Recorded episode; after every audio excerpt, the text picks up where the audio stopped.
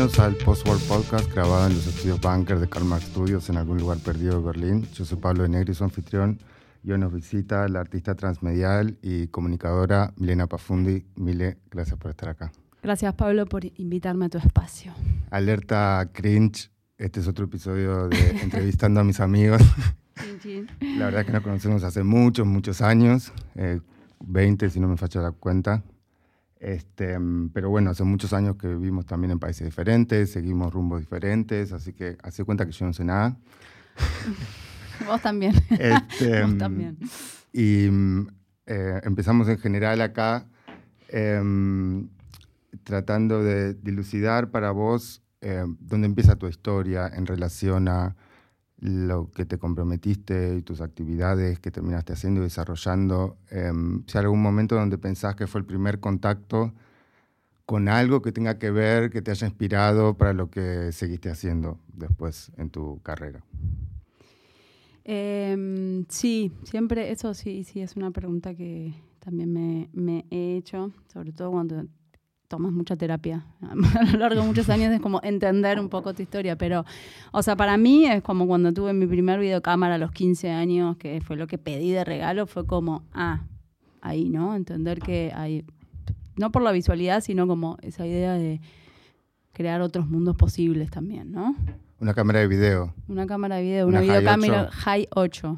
O sea, High 8. Con Muchos años con cinta electromagnética. Ajá, sí. Era High 8 digital. O sea, era como un poquito más ahí modernita. Claro. ¿Cuánto tenías? 15. Ah. En el normal 1, en la escuela normal número 1 iba y grababa ahí en la escuela. Y ya, bueno, después todo lo que vino ahí, que sí, sí devino eh, la visualidad, ¿no? el mundo de lo visual.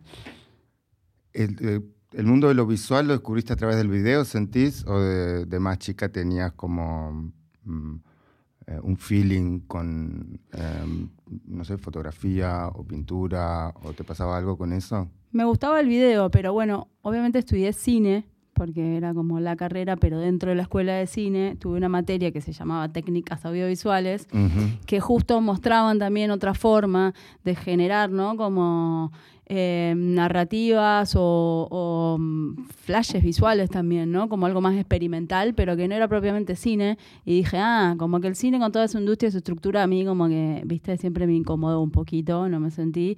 Y dije, ah, pero hay otras formas, ¿no? El videoarte, ¿no? Como en, ese, en ese tipo de expresiones. Y el VJ, de alguna manera, ¿no? Técnicas, ya hablamos de esa cátedra acá, no me acuerdo con qué invitado, este, porque... Jorge Laferla y Andrés de Negri. Ah. Claro, mi hermano creo que ya estaba de... Fue mi, mm, fue, era ayudante de, claro. Y no me acuerdo con quién, pero claro, en la Universidad del Cine, en la FUC, en Buenos Aires, es como la cátedra mm, alternativa, ¿no es cierto? Que tiene un acercamiento a la producción audiovisual que no es necesariamente el, lo tradicional o lo comercial.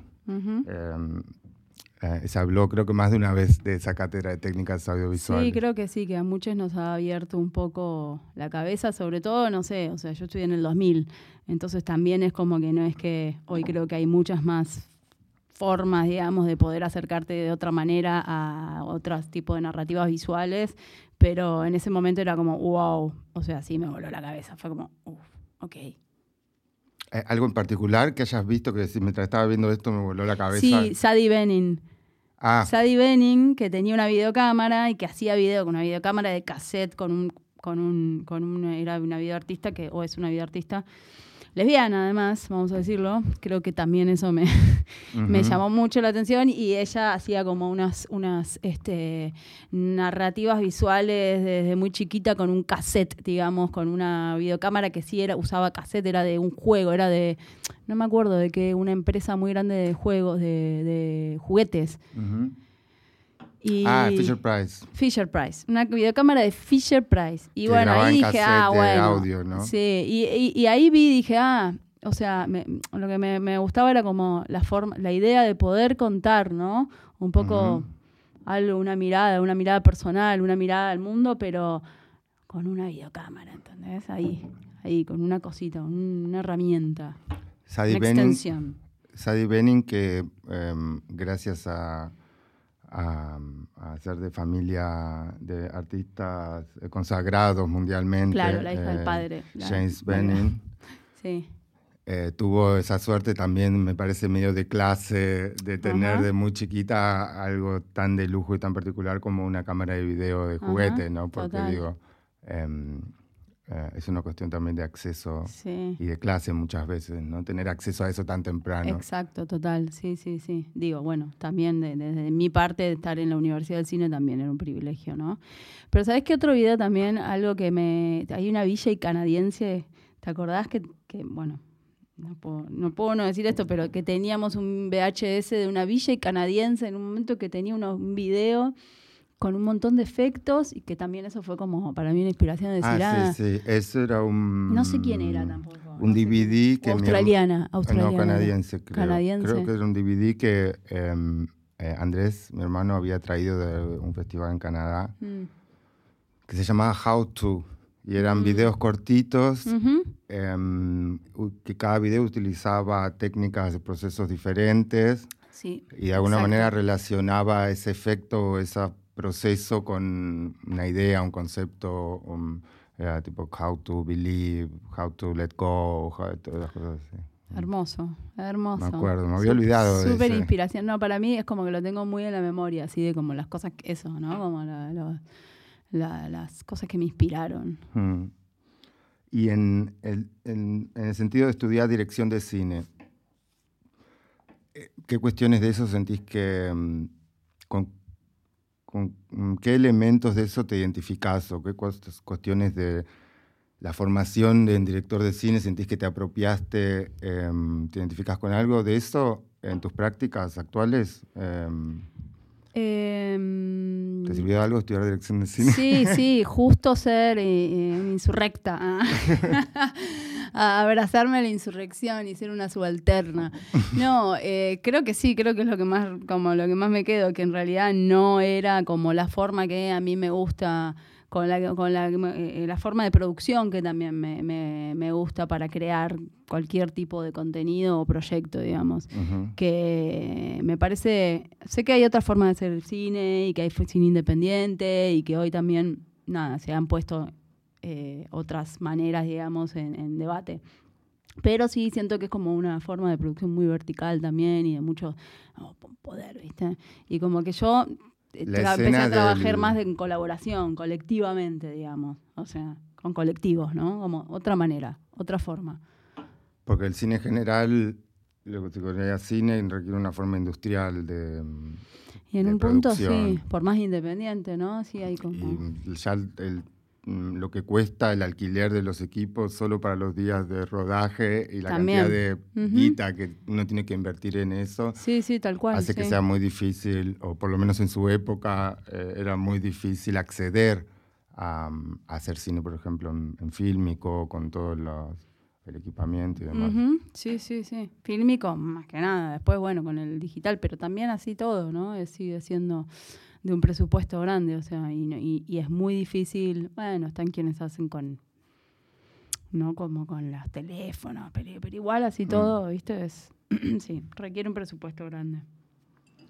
Y, mm, o sea, que te, te identificás sobre todo con esa formación de cineasta, digamos, decís. No, para mí, o sea, como yo me identifico y siempre digo, porque de hecho creo que ni tengo el título, mira.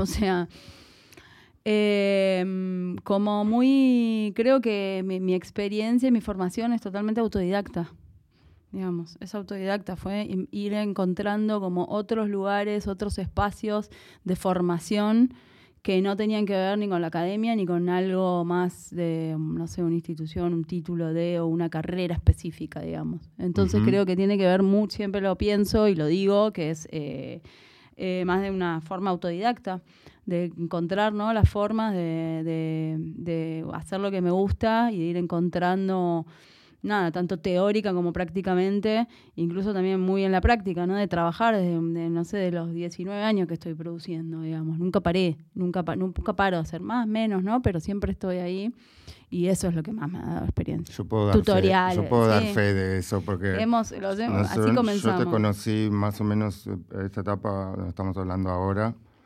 eh, ya estaba full em, workaholic, proyectos y todo. Eso nunca. Em, eh, digo, eso lo, lo, mantenés bastante, es un poco como tu motor. Sí. Eh. De hecho, o sea, cuando empecé, que también nada, que tenía que empezar más a trabajar también para subsistir y ganar dinero, que empecé a trabajar más formalmente, digamos, en Telam, en la agencia de noticias Telam. Que agencia de noticias pública de Argentina. Del Estado, sí. Mm. Entonces también ahí me costó mucho eh, igual entender que todo tenía que ver con todo, ¿no? Que trabajar ahí, hacer como otro tipo de, expresión o de formas de, audiovisuales o visuales, tenía que ver también con eso, ¿no? Me costó muchos años, porque, y nada, también pensaba como, ¿no? Es como el síndrome de la impostora, ¿no? Para un lado o para el otro, como hago esto, pero esto, pero después fui entendiendo que todo tiene que ver con todo, ¿no? Mm. Claro, vos ya tuviste ahí tu primer contacto con, el tema de em, la comunicación periodística, que es algo que después volviste a retomar. Vamos a hablar de eso en, México, ¿no?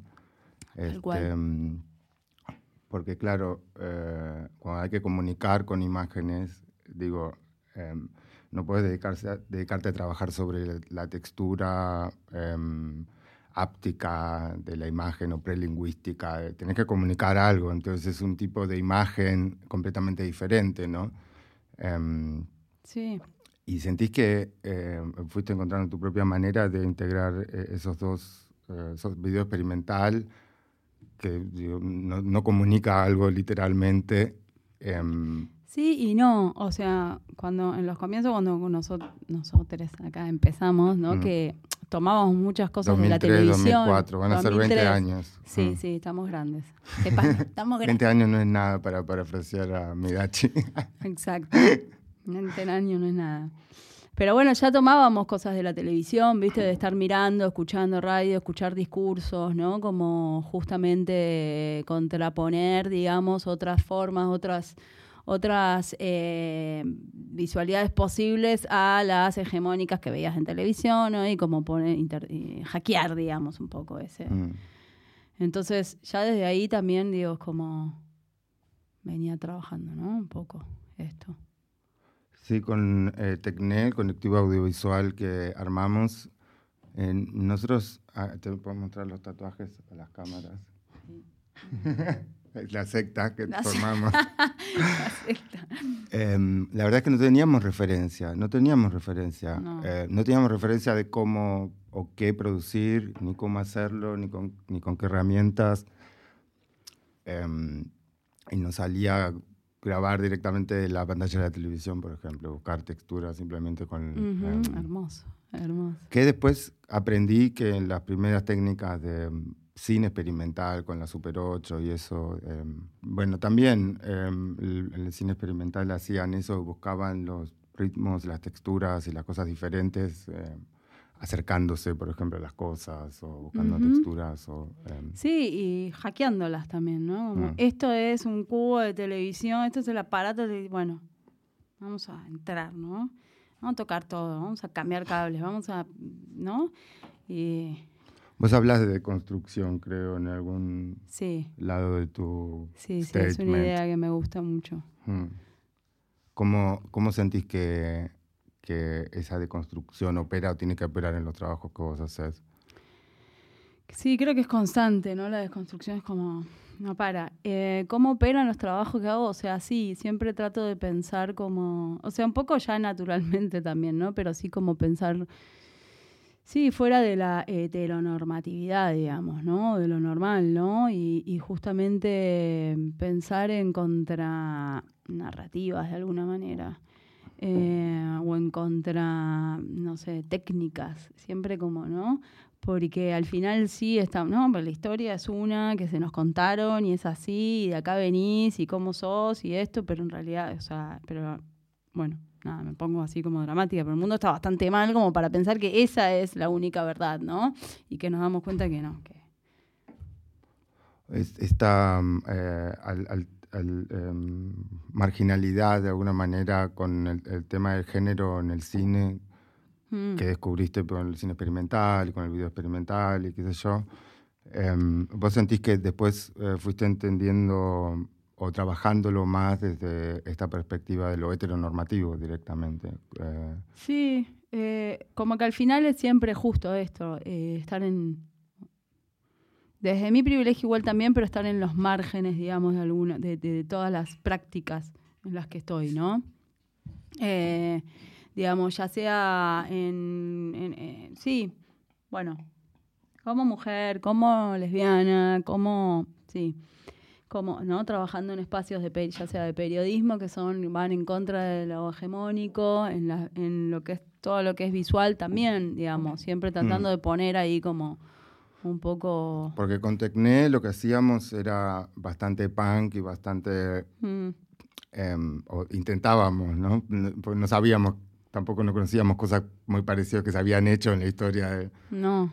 Em, si hubiéramos sabido, quizás nos daba más valor o quizás no, no sé. Pero no sé, no, creo que era bastante, digamos, eh, imprudente. Me gusta. Y me Queríamos ser imprudentes, pero con respecto al, al, mandato estético, de alguna manera, del género o del formato, de hacer video en vivo analógico, no figurativo. Em, sí, sí. Como por fuera del lenguaje, ¿no? Sí, sí. Em, al margen.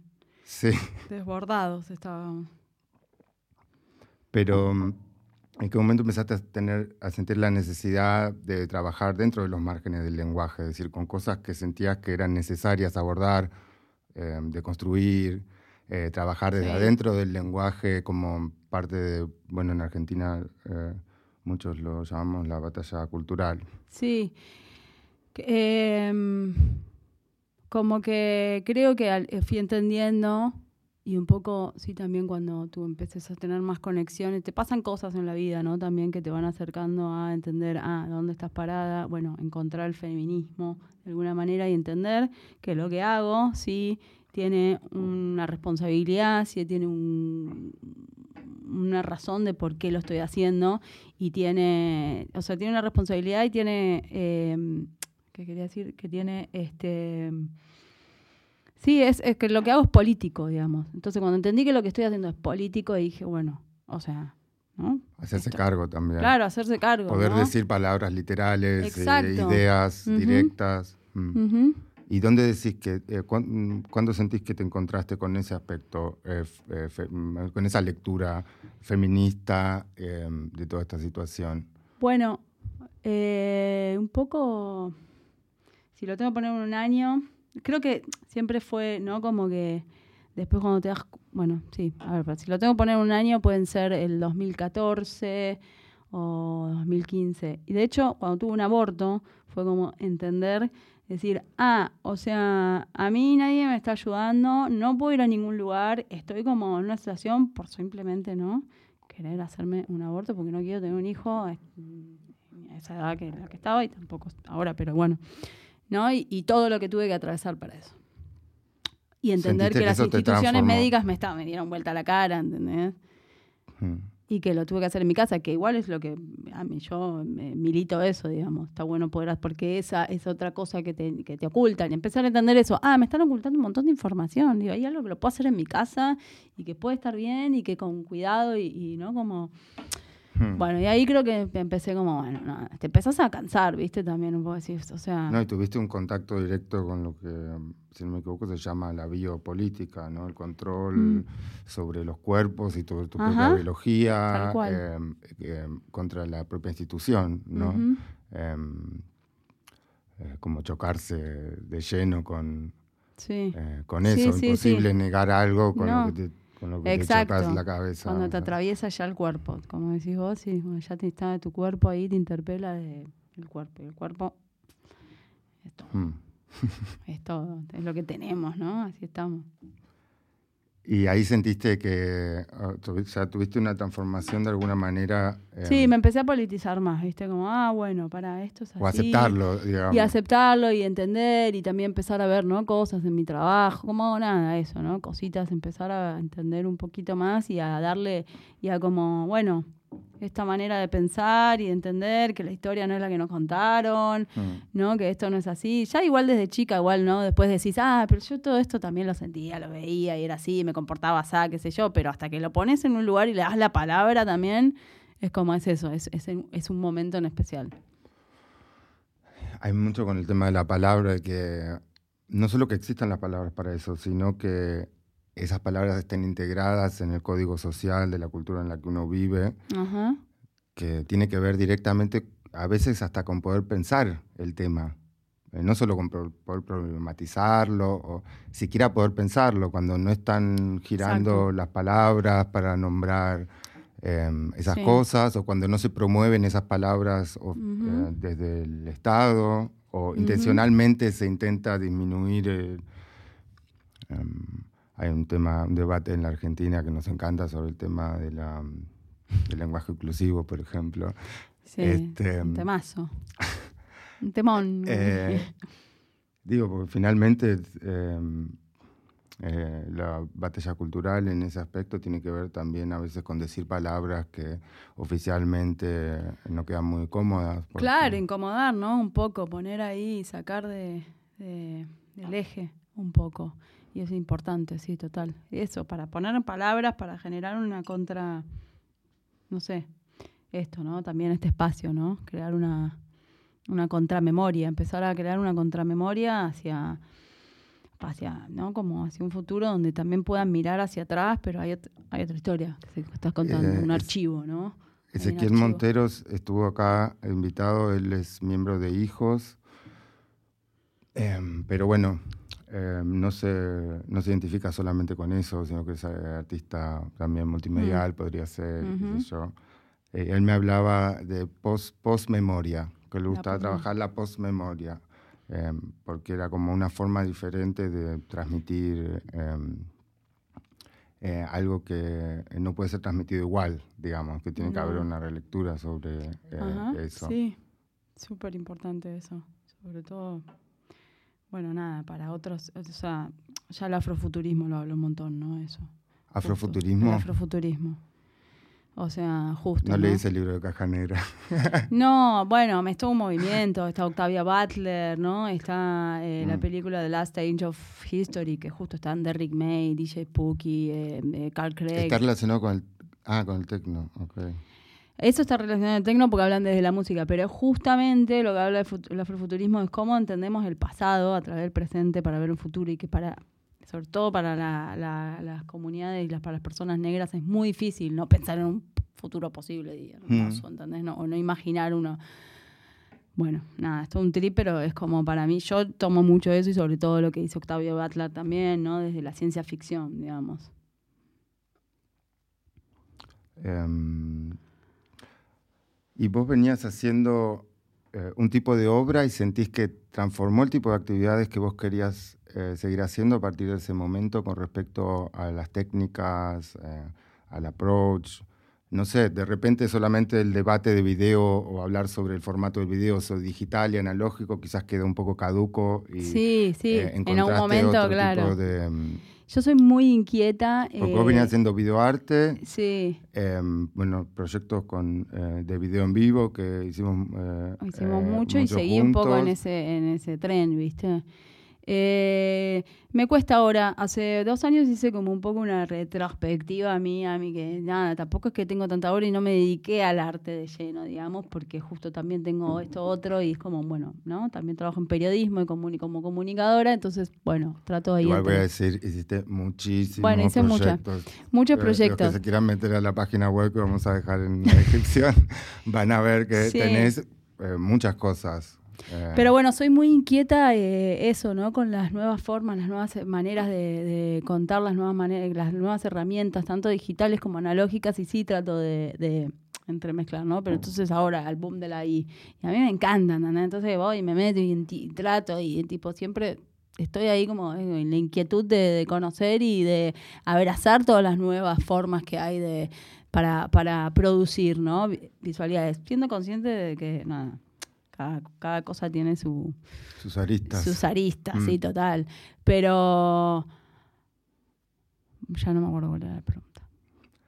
Em, que encontraste eh, algo más, encontraste otros temas, nuevos temas para seguir trabajando en proyectos que ya no eran exclusivos de, la historia del videoarte o del trabajo sobre el... Sí, em, no, no, bueno, el género, sí. género sí me atravesó un montón y esto, y como poder rescatar eh, muchas obras que tengo que son instalaciones que son entre video, instalaciones más electrónicas, que, que recaban y buscan, ¿no? Como un montón de archivos en las redes, pero que tienen que ver con una historia feminista, una historia transfeminista, ¿no? De poder rescatar un poco ideas de, y de poner en nada en cuestión, ¿no?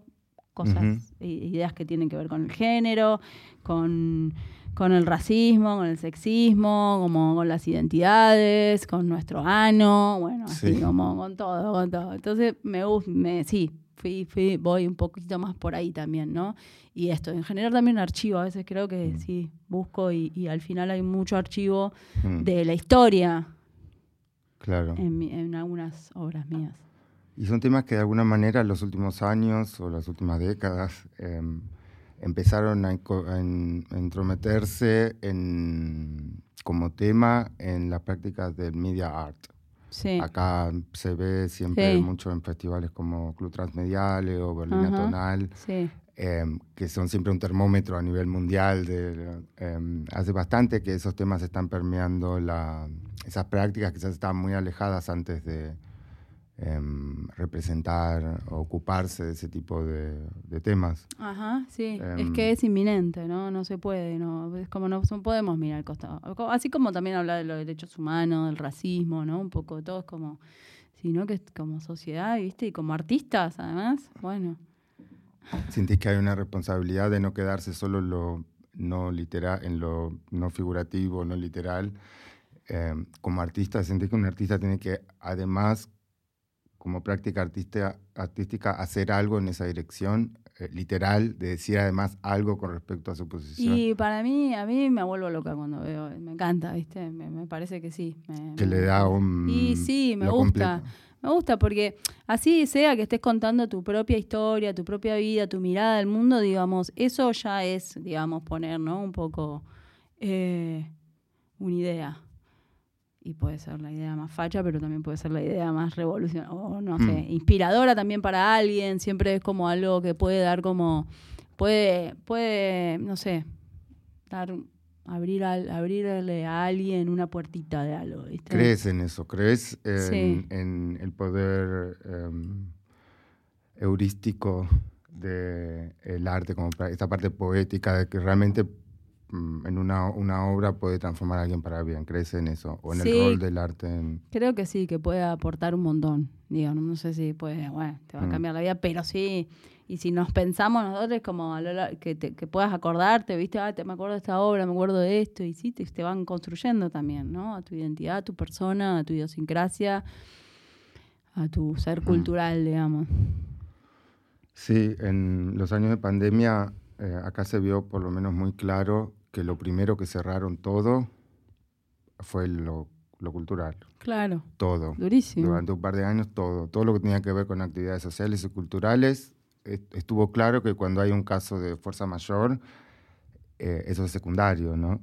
Este, y bueno, voy a decir, a mí me hizo también un poco cambiar mis, esperanzas o eh, la fe depositada en solamente eso como una fuerza de porque se experimentó lo fácil que con una eh, eh, digo en una situación de extrema necesidad de un caso de salud pública no una pandemia pero claro los que tenían eso muy romantizado y pensaron que nunca se iba a poder bueno por un tiempo se, se detuvo todo eso. Este mm, y uno pierde eh, a veces un poco la, la fe en que desde ese lugar, em, por eso, entre otras cosas, a mí me hace muy bien escuchar de varios invitados eh, que creen eh, y por qué creen en eso. Justo ahora antes de venir acá a, la Berlina, en, en, México, hice, trabajé durante dos meses ¿no? en, una, en, una, en, un, en una pieza de video mapping, video no sabría cómo llamar la pieza audiovisual, sobre una, en una fachada de un museo que se llama El Chopo. Pues hiciste mucho video mapping también, es decir, proyectar sobre una fachada o una superficie em, real una proyección en vivo. Sí, o sea, esta última, digo, lo que voy con esto es como, es que trabajamos también con, con 50, fue un proyecto que nos invitaron a mí, a Leslie García, a eh, trabajar con 50 activistas de, la, de todo México, de distintas partes de México, ¿no? Y artistas trans, queer, em, indígenas, negras, ¿no? Entonces, jóvenes, además, bastante, muy jóvenes. Eh, y trabajar con ellos para crear ¿no? una pieza, un poco en conjunto, fue como muy, nada, muy sanador en un punto, porque al final eh, todo el proceso que hicieron no era solo, ¿no? Como como eh, terminar una obra, que la obra salió y salieron un montón de cosas increíbles, sino también en un proceso y en el proceso poder encontrar un espacio donde poder hablar, debatir, reflexionar, cuidarse, sanar, ¿no? Como un montón de... Entonces también es, creo que... Es, eh, por eso ahí creo que está bueno el arte también, ¿no? Y después sí, lo de las proyecciones en el mapping y eso sí. ahí fue interno, eh, fue adentro del museo, pero a mí lo que me gustaba cuando empecé a hacer proyecciones en edificios era sacarlo al espacio público. Es como las, imágenes en el espacio público. Vos sos también de esa rara especie que pasaron muchos representantes acá. Eh, de VJs, autodenominados VJs. VJs, somos VJs. Yo, yo a mucha honra, ¿eh? Es decir, hacen visuales en vivo, que es entre un arte y una técnica nunca del todo definida, sigue estando siempre como en los márgenes de todo, sí, sí, no del todo identificado, ¿no? Em, es súper, además devino en un montón, no solo de Villa, el Villa hoy también puede hacer un montón de cosas, es como un montón de, no solo ir a hacer visuales a un club, es como, hoy es como una, un, un rol que se necesita en muchos eh, mm. áreas de trabajo. Sí, y paradójicamente lo más comercial em, eh, a nivel eh, visuales en eventos, em, lo más consumido, hay un montón de guita invertida en eso. Em, son cosas prearmadas, son cosas de muy buena calidad, de contra grandes, reimpresionantes, 3D, qué sé yo, pero no hay proceso en vivo. Son cosas armadas para que en el festival graben y eh, posten un TikTok o un Insta, ¿entendés? Em, pero se perdió o nunca existió, quizás oficialmente, eso de em, utilizar la potencialidad técnica para procesar el video en vivo, para hacer algo más expresivo, ¿no? Em, ¿Cómo lo ves eso del tema del, del VJ? ¿Existió alguna vez? ¿Se murió?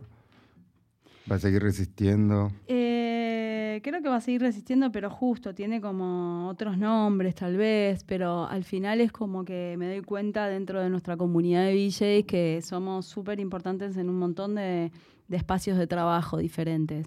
En la televisión, en la danza, en el teatro, eh, en el club, ¿no? Como que al final el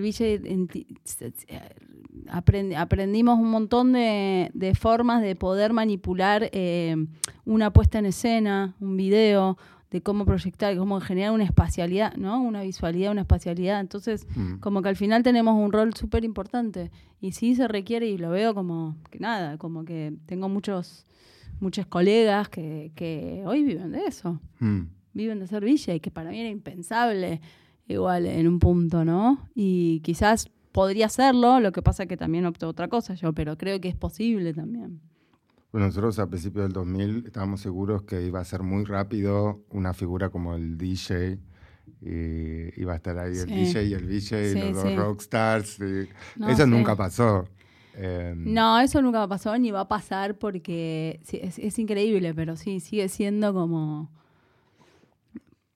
pero así también como que yo igual con el tiempo me di cuenta, ¿no? Las, los, les iluminadores también están re como... Y es re importante porque además la iluminación en espacios ah. donde puede haber un evento, ¿no? Es como, es tan inmersiva como el sonido. Te puedes llevar y trasladar tan, a, un espacio tan, o a un lugar tan inmersivo como, como el sonido. Las visuales tal vez viste un poco menos porque es una pantalla o pueden ser varias, pero al final es como, podés optar verlo o no verlo, pero la iluminación, el sonido no. Es como... ¿Y cómo fue la transición hasta cuando decidiste mudarte a México? Eh, ¿Ya habías empezado ese tipo de prácticas que podríamos llamar em, transfeministas con respecto a tus proyectos o todavía...? Sí, sí, mm. sí, porque me mudé en 2018. Entonces, sí, ya venía como, ya había hecho tóxica. En 2015 hice tóxica, que fue una instalación justo que... Yo ya estaba acá, pero vi fotos. Ah, claro, tenés razón. Ajá, sí. No me preparé mucho para la entrevista, perdón. No, no pasa nada, pero sí, justo, tóxica, ya la había, ya había hecho tóxica. Eh, ya estaba trabajando con el articiclo, que era como el triciclo, ¿no? Que proyectaba, sobre todo en movilizaciones en el espacio público, ¿no? Proyectar como, bueno, movilizaciones feministas, movilizaciones eh, por desaparecidos. Justo había hecho una, una, que no fue una movilización, pero había hecho con el triciclo, antes de ir a México, eh, una, una vuelta en, en, la Plaza de Mayo, digamos, ahí como la vuelta que hacen las madres y las abuelas.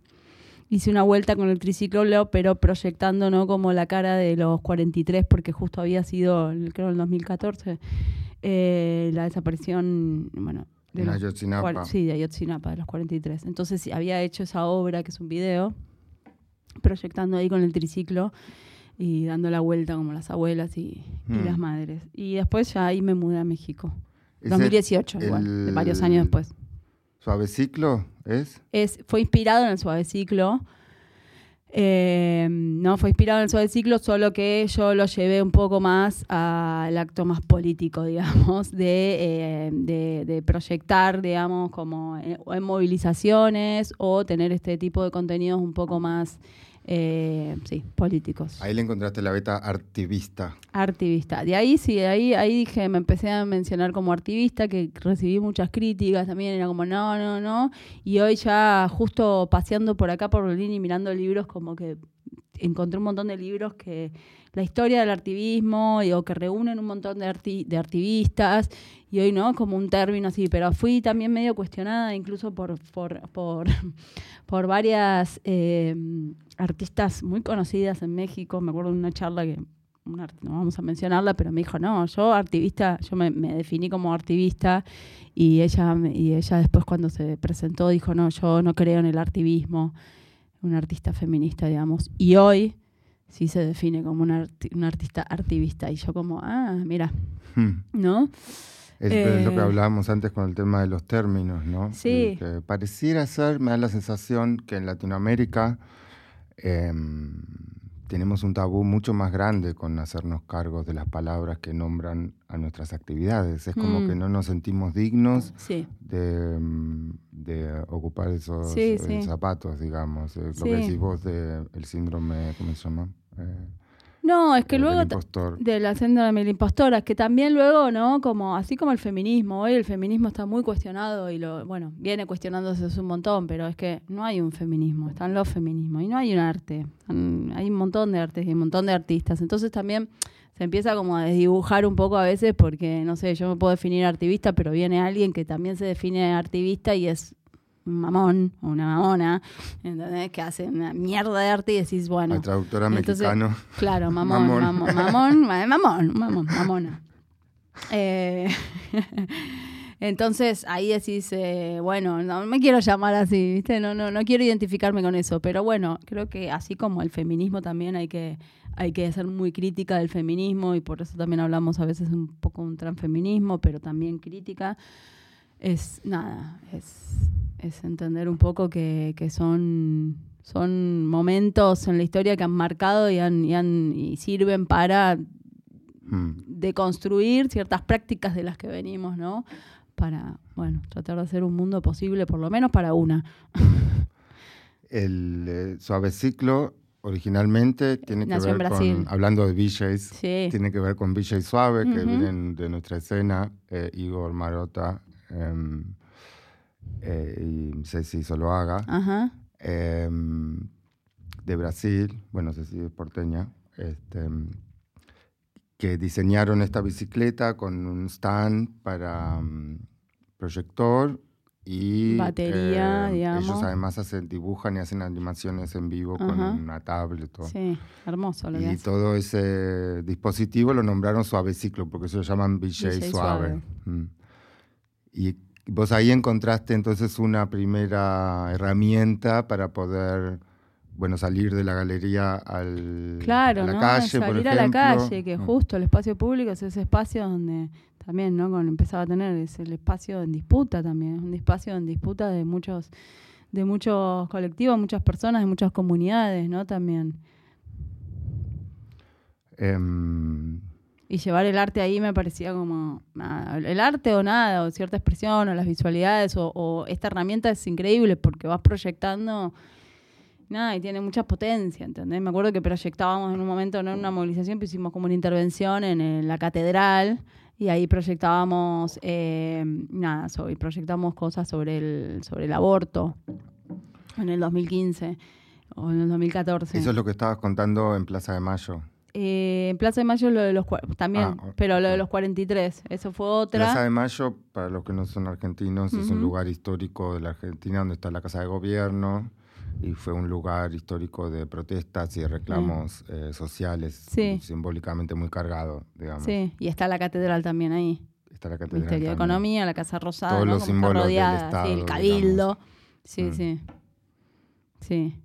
Em, y lo que habías hecho antes, o sea, Tóxica, lo que estabas hablando, era una, mm, una exhibición tuya mm, transmedial, de alguna manera, involucrabas tecnología. Eh, Sí, ahí hago mapping, sí, y tengo una, cajita electrónica que es como un oráculo. Esta, esta obra fue curada con, y la, la, armé un poco con Luz Peukovich. Luz estuvo en el podcast. Sí, bueno, ella curadora y bueno, eso, tiene una cajita que es como un oráculo donde apretás un botón y te imprime a una frase aleatoria donde yo hice como una recabación en, en Twitter sobre todo eh, sobre esto, ¿no? Como ideas y mensajes tóxicos, también te tiraba, te tiraba información, digamos, estadísticas, datos, ¿no? Eh, frases o quotes, digamos, que, que nada. Apretabas un botón y te imprimía una frase aleatoria. Un comentario pero estaba entrenado, digamos, con comentarios o tipo de comentarios. Sí, hice una curaduría. Hice una curaduría. Es que era a través de determinadas palabras. Yo dije, bueno, voy a buscar en Twitter, digamos, eh, eh, la palabra tóxica, la palabra, y busqué, no me acuerdo, eran un, par de palabras, ¿no? Y entonces eh, masculinidad, empecé a encontrar, ¿no? Como estos comentarios espantosos y horribles, ¿no? Sexistas, misóginos, y para. Y nada, y, después hice una curaduría también de datos un poquito más duros para también como tirar un poco de información ahí, ¿no? Cuánto es el porcentaje de, o cuánto es, sí, es el porcentaje de, eh, de feminicidios, de transfeminicidios, sí. Y a la vez también era, estaba, estaba en un espacio de, de, cueva de papeles, de tiras de papeles, y, y estas tiras de papel estaban proyectadas, digamos, mapeadas. Eran los, textos de estos comentarios. yo vi fotos porque yo ya vivía acá. Exacto, em, sí. Eran los textos de estos comentarios. Era como sacarlos al mundo real, al mundo físico. Sí, eh, sí. Eh, que la gente se tenga que ver cara a cara con ese tipo de... Em, también estaban como escritos en las paredes de... ¿No? Eh, no, no, ah. no. Los quería pegar en un momento cuando imprimís, ¿viste? ah, proyectados. no, no, estaban proyectados solo en estas tiras. Ah. Pero sí, después como eso, vos te podías llevar ese, esa, esa, además me gusta eso de las obras, porque después luego lo seguía haciendo, de que te puedas llevar algo, ¿no?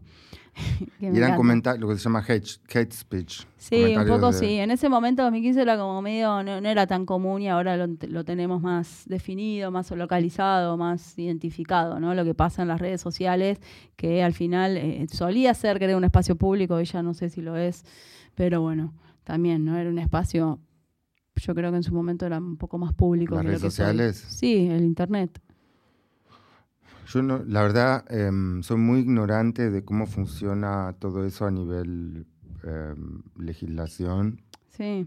Pero bueno, el hecho de vos puedas ingresar y estar ahí y comentar lo que se te quiera hoy. Porque en el fondo son, son pocas empresas como si te diría Google, las que programan las interfaces o las plataformas en donde la mayoría de los seres humanos interactúan, ¿no?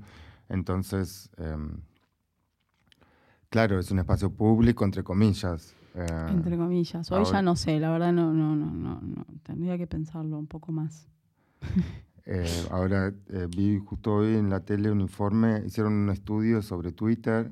Twitter era un momento para organizaciones sociales, no, no sí, claro. muy importante, ¿no? Se debatía, por ejemplo, sobre mm, problemas medioambientales y muchos activistas medioambientales que, dicho sea de paso, están siendo asesinados en todo el mundo. Mm intercambiaban sus ideas, hacían debates, qué sé yo, y estudiaron que desde que Elon Musk se eh, cambió el algoritmo y ya no, no sirve más para em, comunicar ideas no mainstream, digamos. No, aunque ahora, viste, están con esta, esta propaganda de que en realidad sí, de que si sos blogger, si sos influencer, si sos journalist, es el espacio para estar Viste, no sé, yo creo que, no sé, es un desastre. Pero sí, ah. o sea, Twitter eh, nació con una idea que, nada, lamentablemente la vendieron, el dueño la vendió, los dueños la vendieron, que con la idea de lo que era, dejó de ser.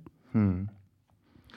Y, mm, pues yo te iba a preguntar antes que, cómo sería eh, integrar el transfeminismo en una práctica de mm, arte multimedial, por ejemplo, pero creo que con lo que hablamos de tóxica un poco ya se ve. Es un poco em, eso. Después de eso hice eh, la máquina de la presencia, máquina de presencia, que es un poco la misma idea, pero es como ya, en realidad te toma una fotografía, te la distorsiona y también te saca te imprime esa fotografía y te imprime este nada también unas frases aleatorias de feministas y transfeministas y personas que para mí también han sido influencia que pueden ser desde amigas amigues hasta nada eh, personas famosas no o, feministas famosas entre comillas pero también eso no la, máquina de presencia que, acompañada de unas proyecciones que justo contraponían como estas ideas de, de conceptos entre no sé lo que, lo que se define como hegemónicamente como poder,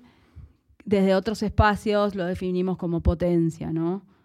Eh, vos decís poder, yo digo potencia. Vos decís, este, ya no me acuerdo, eran como un montón de contraconceptos, ¿no? Cambiando la este, palabra, digamos, para llamar a la misma sí, cosa. Exacto, ¿me entendés? Pero lo que vos entendés por poder, a vos digo, eh, eh, la hetero, o la, sí, la heteronorma, digamos, o el común del mundo, digamos, eh, nosotros lo entendemos como potencia. Se lo podría llamar, la verdad. ¿Eh?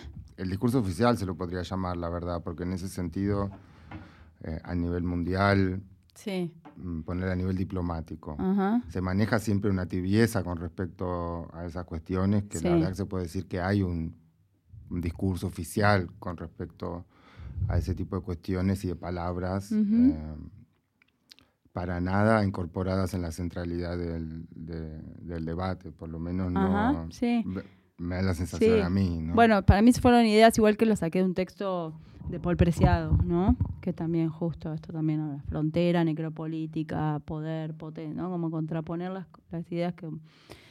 Es que interesante que menciones eh, Preciado, yo leí algunas eh, cosillas. Em, eh, él tiene un, marco teórico de muchos autores que yo aprendí a leer y aprendí a interpretar mucho, ya que me gusten mucho su interpretación de los procesos em, en la universidad sobre todo. Em, pero además tiene esa afición para construir conceptos y construir palabras. Y él habla mucho, esto que estábamos hablando recién, del tema de la palabra en sí, de cambiar la palabra, de transformar la palabra eh, como un acto de transfeminismo, si no me equivoco. Eh, se podría decir en el mundo trans, el tema del nombre, de mm, transformar el nombre, tiene un peso muy grande, ¿no? Claro. Em, eh, de hecho, creo que es en. Vos hablabas, de, hablabas del ano antes. Sí. en, sí. compilado de de artículos de diarios de Perseado que se llama Un departamento en Urano. Ajá, claro. Que en inglés. Es uno de los últimos, ¿no? En inglés hay un chiste muy burdo que siempre. Eh, porque eh, Uranus se dice en inglés. Ajá, que, Uranus. Que podría decir tu ano. Podría decir, se escucha como si fuera tu ano. Me encanta, Uranus. tu ano. Em, un, un artículo que él escribió cuando murió su comandante Marcos. Eh, que hablabas justamente sobre, el, desde la perspectiva transfeminista, eh, cómo, ella, cómo él se sentía identificado con la transformación a nivel del nombre que el subcomandante Marcos tuvo que encarnar como una fuerza de lucha identitaria. Claro. Y es un... Esa responsabilidad, ¿no? Mm. Muy... Em, la verdad es que escribe tan bien y tan lindo y emociona, ¿no? A mí la verdad es que eh, me, me, dio ahí un dato, una lectura, un acercamiento a un montón de cuestiones que en origen quizás no tienen que venir de la lucha Mm, transfeminista, por ejemplo. Sí. Puede ser simplemente una lucha contra las injusticias sociales. Y se claro, que es, un poco la intersección, ¿no? También mm. ahí entender la idea de la interseccionalidad, que no solo, no estamos hablando solo del género, ¿no? De, mm. no, no, no, es solo eso. O sea, no, no existe algo por separado. Es, todo lo que nos atraviesa, que son muchas capas. Y vos lo de Ayotzinapa, eh, ya cuando saliste con el suave ciclo y hacer arte público, digamos, uh activismo, ya tenías un link con México ahí, antes de viajar. Sí, había viajado como de visita y bueno, entonces luego hice esa obra y después luego sí decidí mudarme a México, medio en un acto así de arrojo eh, irresponsable que nada, que es una de las mejores decisiones que he tomado en mi vida. ¿Ah, o sea, al final son las mejores, los actos, mm. las, las, decisiones irresponsables. Que creemos irresponsables, pero con el tiempo entendemos que no. Em, y sí, ya luego me mudé a México. En 2018 te quedaste allá. Y me quedé allá y así, ya desde, son cinco años y medio.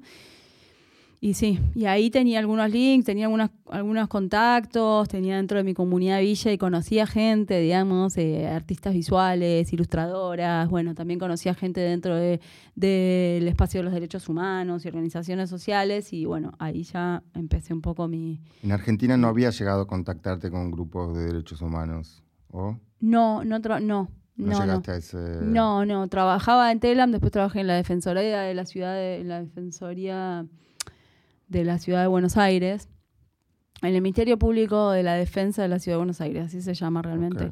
Y ahí, bueno, obviamente trabajaba en el departamento de prensa y ahí obviamente también trabajaba con agrupaciones o no, como algo, pero no, no estaba en contacto tanto. Ahí sí. Y entendí igual eso en México, lo que pasó fue que empecé, eh, como yo ya colaboraba con Presente, que es donde hoy trabajo. Presente, Presente se llama el medio Em, una agencia de noticias sobre temas de género, sería, donde vos trabajás en México. Sí, sí, sí. es una agencia de noticias con perspectiva de derechos humanos y trabajamos cuestiones, digamos, temas de la diversidad y todas sus intersecciones, ¿no? También, o sea, desde comunidades indígenas, eh, también, ¿no? Como de la diversidad en comunidades indígenas, la diversidad en general, digamos. Em, siempre con una perspectiva de derechos humanos. Y entonces en México sí ahí fue que, em, nada, yo ya colaboraba en Argentina, pero empecé a ver que un poco empecé a colaborar desde allá, hacer algunas como corresponsal y mm. entendí que quizás era mucho más potente eh, empezar a como a, a, armar, a consolidar algo más fuerte desde ahí. Porque no es lo porque Presentes es una, una agencia regional que, que, se cubre, se intenta cubrir, digamos, como la mayor parte de países de América Latina, no se puede todos porque el Caribe es, nada, el Brasil, el Caribe son también como lugares muy complejos de llegar, Venezuela, mm. Cuba, ¿no? Claro. Pero bueno, tratamos de hacer una cobertura regional y es importante tener una mirada desde el polo norte de América Latina al polo sur, desde el polo sur, porque si bien las problemáticas son las mismas, no es este digamos, no, las problemáticas son las mismas, sí hay como miradas distintas, hay un lenguaje distinto también. ¿En el, resto de Latinoamérica decís o en Centroamérica en particular? No, esto, ¿no? Como que, o sea, es, en, en, en, América Latina, en general, digamos, las problemáticas que atraviesan las poblaciones más vulneradas, digamos, este, son un poco las mismas, pero también tienen como un montón de diferencias y se las puede ver de una manera u otra. O sea, nada, Argentina está muy lejos de México, entonces es como el polo norte y el polo sur, digamos. Entonces Claro. Nada, empezamos a ver que era muy potente crear, un, consolidar una agencia más desde México, digamos, para también hacer una cobertura un poco más, eh, sí. Claro, bueno, geográficamente es eh, América del Norte, México. O sea, sí, Mesoamérica, digamos. Depende, ¿viste? Quiénes lo llaman una cosa u otra. Y claro, lo que pasa es que en nuestros países em, eh, se llamaban antes subdesarrollados, donde no hubo realmente una revolución industrial y donde em, en relación a los países centrales estuvimos siempre económicamente em, restringidos, ¿no? claro, existen estas luchas por estos grupos marginales, estas desigualdades. Lo que pasa es que tenemos desigualdades también, por ejemplo, que la mayoría de los niños tienen problemas para comer, por ejemplo, en un país de... Sí, no, sí, sí. 40 eh, millones de personas que produce, en Argentina, por ejemplo, produce alimentos para 300, millones y somos 40 millones y igualmente la mitad de los niños tienen problemas para comer. Entonces imposible en estos países no abarcar mm, eh, toda esa organicidad en la problemática ¿no? de las injusticias. Sí, sí, sí, sí, sí. Sí, sí, desde la alimentación, las desapariciones, ¿no? Como todo también es. Eh, mm. La migración, ¿no? Bueno, nada, América Latina tiene, está inundada de problemáticas y de violencias, de distintos tipos de violencias. Mm. ¿Qué viste similar en ese sentido? ¿Qué viste diferente con respecto a Argentina? Entre México y Argentina. Eh, bueno, es que México es gigante, ¿viste? Es un país muy grande y estar, ser vecina y estar abajo, como dicen, en el patio trasero de Estados Unidos es. Garrón. Es un desmadre, ¿viste? O sea, si es, si es muy fuerte eh, lo que pasa ahí. Es otro. No, es muy, muy diferente, muy diferente. ¿Qué pasó con tu práctica, eh, digamos, artística, multimedial, el mudarte a, México? ¿O cómo sentís que tu transfeminismo a nivel artístico em, empezó a jugar un rol o no en, esta nueva actividad, en, con eh, tu trabajo en la agencia de medios? ¿Sentís que hay una relación ahí o lo ves como cosas separadas?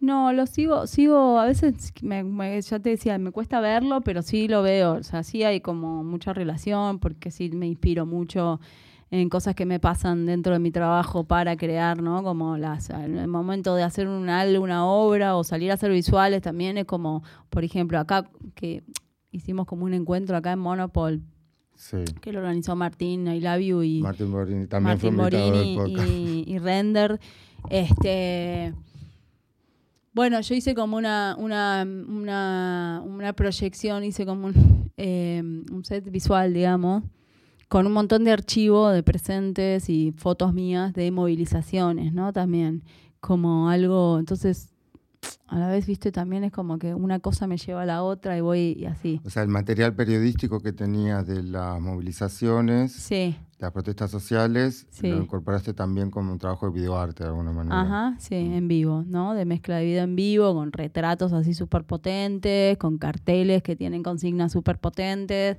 ¿no? Como, mm. como, sí. Integraste un poco, digamos, en el arte em, elementos que uno considera exclusivamente del acontecimiento de la marcha o de la protesta social, del los carteles quizás o de los eslogans. Sí, exacto. Eso mezclado con inteligencia artificial. Ah. Porque, sí, porque no, también, o sea, yo soy, nada, buena, me encantan todas las herramientas, pero no soy eh, genial, tipo, por ejemplo, haciendo 3D o creando cosas nuevas, digamos, ¿no? Como que tengo, siempre tengo un límite un poco, como, ah, uso Touch Designer, pero hasta ahí porque también la programación me, me desborda en un punto. Mm. Entonces siempre también, por eso también me gusta colaborar con gente que me pueda ayudar en lo que yo, a donde yo no llego, ¿no? Pero bueno, entonces eh, eh, con la inteligencia artificial empecé a decir, ah, bueno, entonces si hago una virgen eh, posporno, quiero una virgen posporno, quiero una virgen eh, sadomasoquista, entonces empecé a jugar, ¿no? Con hmm. imágenes así, así, y ahí voy explorando, ¿viste? Como que me está, crea me está abriendo un poco una, un portal a poder crear cosas que quizás yo no tengo la herramienta para hacerlo con, con no sé, con softwares que, que se podrían hacer. Es interesante porque la IA e, e en realidad siempre trabaja o aprendió de lo que los humanos ya hicieron online. Me recuesta igual, pedirle cosas como las que les pido yo, llegar a algo me cuesta un montón. Porque imagínate que en un punto ese robot está entrenado con lo mismo que escribieron quizás los comentarios de Tóxica Ajá. ¿Entendés? Sí. Em, no, y es re difícil y creo que es importante. Tiene ya también eh, la reproducción de, esa toxicidad, digamos, el comportamiento sí, Tiene un sesgo increíble. Lenguaje eh, de, las personas eh, online, ¿no? Entonces es interesante ver lo que entiende por post porno. No, me cuesta mucho llegar a los resultados que quiero, porque me cuesta, viste, llegar o tengo que usar modelos que no estén tan, este, eh, eso, pues están muy sesgados los modelos con los que usas inteligencia artificial, entonces sí cuesta romper, pero creo que es importante justo para, para eh, romper un poco el, eh, sí, los modelos, el algoritmo dentro de la IA que, se que sea solo sesgada, porque obvio, le pones, no sé, mujer, no sé qué, y te saca una mujer, o le pones lesbiana y te saca una un estereotipo de lesbiana, ¿no? Y es como, para, ¿no? O le pones lo que sea y te va a sacar siempre una persona blanca, ¿no? Pero para, ¿no? Entonces, como también está bueno ir, ir interviniendo. Ya estamos tarde igual, pero bueno. Claro, porque imagínate si uno habla de construir el, estos estereotipos que uno puede decir vienen de una lógica heteronormativa, patriarcal, ¿no? Eh, estas eh, IA eh, está entrenada solo con eso. Está solo entrenada con solo con lo que hubo hasta ahora en ese discurso, eh, con lo cual es un camino espinoso, ¿no? También usarlas para eh, criticar. Em, sí, hay un proyecto, uno brasilero, que es como es posible una AI feminista, bueno, y dan ahí un montón de ejercicios y cosas para hacer, que está bueno también, ¿no? ¿Qué ejercicios? No, de cómo, qué cosas eso, como poner este, de cómo trabajar, cómo... ah, prompt, prompt engineer. sí, un poco también, feminista. sí. Sí, sí, sí. Está bueno. Sí, pero bueno, sí, el sesgo que hay, sí, con las cámaras, con la vigilancia, bueno, todo. Es que me pasa mucho que el chat llega a un punto que entra en error y tengo que abrir un nuevo chat. Claro. Me hace acordar en la ciencia ficción para desactivar a un androide eh, la mejor estrategia es Resetearlo. no, darle una paradoja lógica, algo que no pueda resolver, que sea muy complejo, que contenga una complejidad. Romperlo, y que se autodestruya, pues, antes que tener que responder. Sí, sí, sí. Este, pero bueno, ¿crees entonces que puede ser una herramienta utilizable incluso para criticar ese mismo lenguaje que eh, hoy por hoy las ya están entrenadas con ese lenguaje, ¿no? Con lo que hubo hasta ahora, digamos, no con un lenguaje nuevo. Creo que estamos tarde, ya está. Pero creo que, como en todo, pero en general, digamos, eh, obviamente la IA es machista, es sexista, tiene sesgo, racista.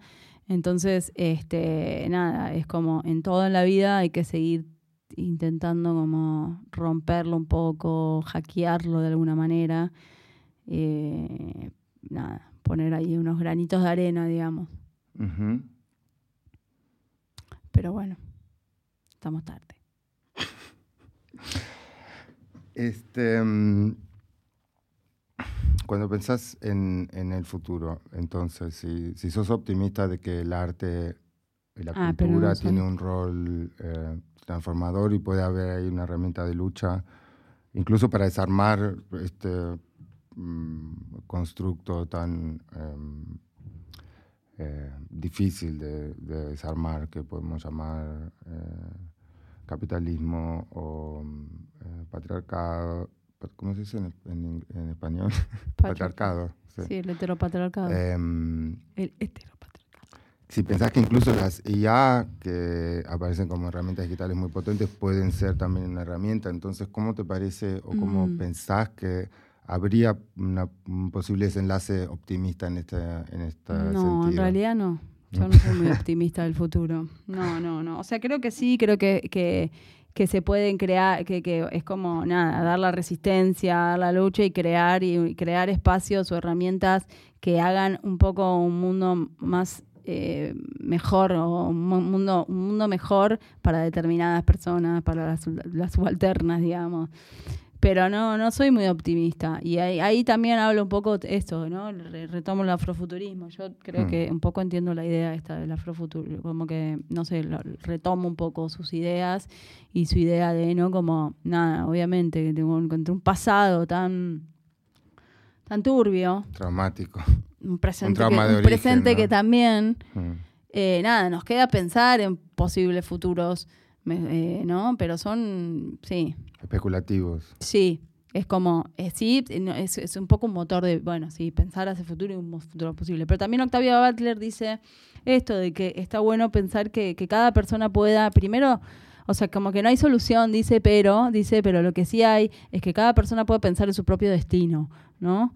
Que pueda, que si entendemos hoy cuál es nuestro propio destino, podemos por lo menos quizás hacer algo con respecto al futuro. Hmm. Pero, bueno. Em, vos, entonces, em, en tu actividad diaria estás muy, muy em, envuelta en esta agencia de noticias, con, visibilizando cuestiones de género, de violencia de género, de estos grupos minoritarios. Trabajas también con datos concretos que no tienen que ver con ideología o con estadísticas, ¿no? Eh, con datos que ya no tienen que ver con la interpretación, em, eh, sino con, con hechos. Sí, sí, sí. Em, datos, datos duros ya, usabas, ahora que lo pienso, en Tóxica estaba eso de los datos y la estadística, ¿no? Sí. Este, mm, ¿Cómo pensás seguir eh, incorporando o desarrollando eh, hacia futuro esos eh, aspectos de tus actividades? ¿Sentís que mm, tu, labor periodística, se podría decir, em, va a primar sobre, sobre la artística o qué tipo de proyectos tenés en mente ahora que te entusiasmarían eh, pensar hacia futuro? Eh, no, es complejo. Estoy como en un momento nada, que, que entendiendo cómo, cómo hacer un poco esto entre, entre el periodismo y el arte y dejar como que hay algo como que pasa con presentes que creo que es muy importante que esté, pero también siento que, viste, a veces hay que moverse un poco. Entonces también estoy mm. intentando entender cómo, cómo hacer estos movimientos, digamos. Em,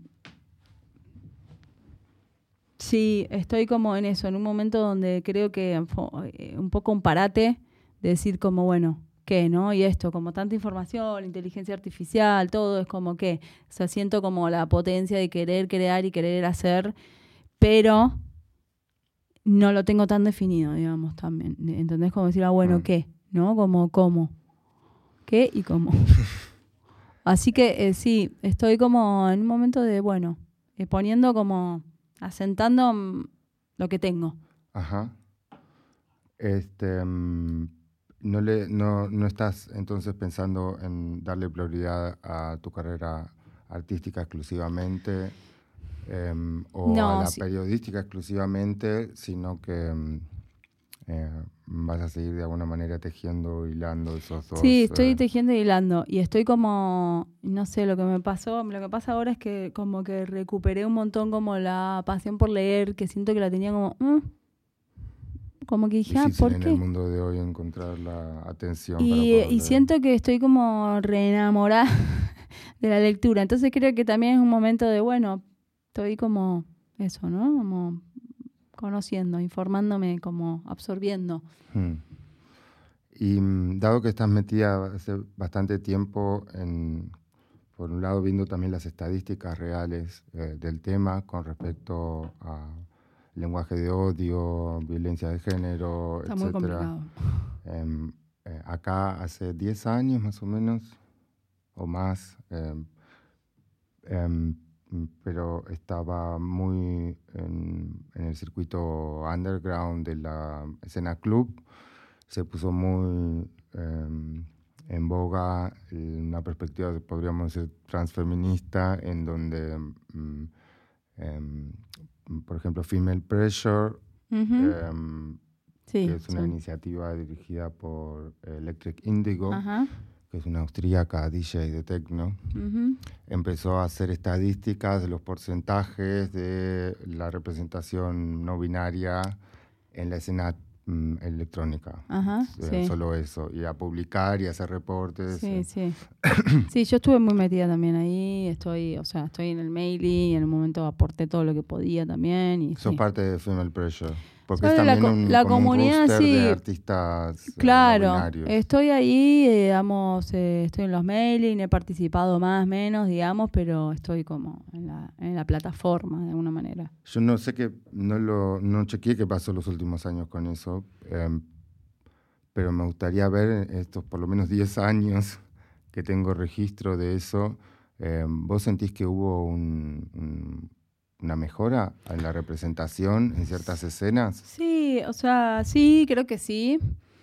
También, nada, sí que Female es un, es un proyecto muy europeo, ¿no? También, entonces ciertas miradas y ciertas perspectivas con las que analizan y miran y, piensan son muy diferentes a las que pasan en América o en América Latina. Entonces también está, nada, el trabajo es increíble, es impecable, pero bueno, para dentro de las comunidades de América Latina, bueno, hay ciertas cosas que creo que se dejan afuera. Es un poco white people problems. Exacto. Tal cual.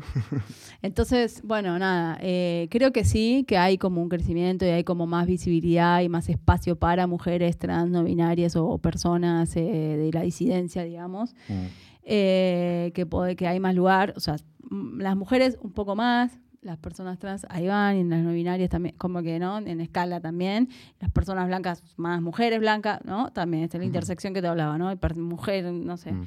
eh, una mujer trans negra, bueno, quizás no, Es como que ahí va. Mm. Eh, sí, hay más, pero falta un chingo, porque también es todo el, todo el espacio técnico, todo la técnica, todo lo que pasa alrededor, ¿entendés? De cómo llegás vos a tener más visibilidad o cómo llegás a, tener mm. más lugar en la escena eh, todo lo que pasa atrás también. Hay un equipo, hay un montón de gente, hay cosas que pasan. Entonces, no solo el artista, sino es todo lo que sostiene este mundo, ¿no? todo el tema con que hayan ya figuras que representen ese género, que hagan esa actividad para que uno también desde chico pueda tenerlo como opción Claro, sí, esa, la, representación siempre es importante, y no para que eso cambie, digo, Mm, son cambios estructurales claro, que, van a, en el mejor de los casos, van a durar muchos años, ¿no?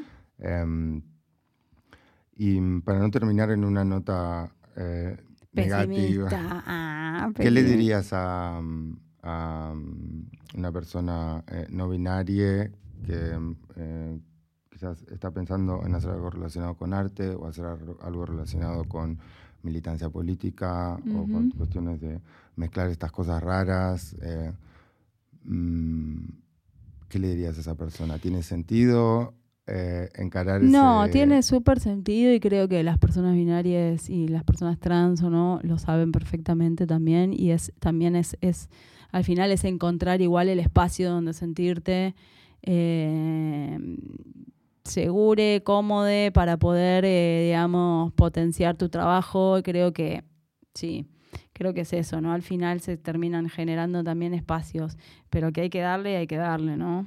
Hay que, es como que eso, ¿no? No bajar los brazos nunca. Para adelante. Vamos a darle entonces. Para adelante, siempre para adelante. Para adelante. Gracias, Mile, por venir. Gracias, Pablo. Vamos a dejar links a tus proyectos y tus agencias de noticias y todas tus actividades en la descripción. Gracias a todos por escuchar y por verlos. Eh, Gracias. En, en YouTube y en Spotify. Nos vemos en el futuro. Chao, chao. Chao. High five. Yes. Si disfrutaron de este episodio, siéntanse libres de dejar un like y subscribe debajo del video. Si quieren ver más, cliquen aquí y no se olviden de seguir al canal.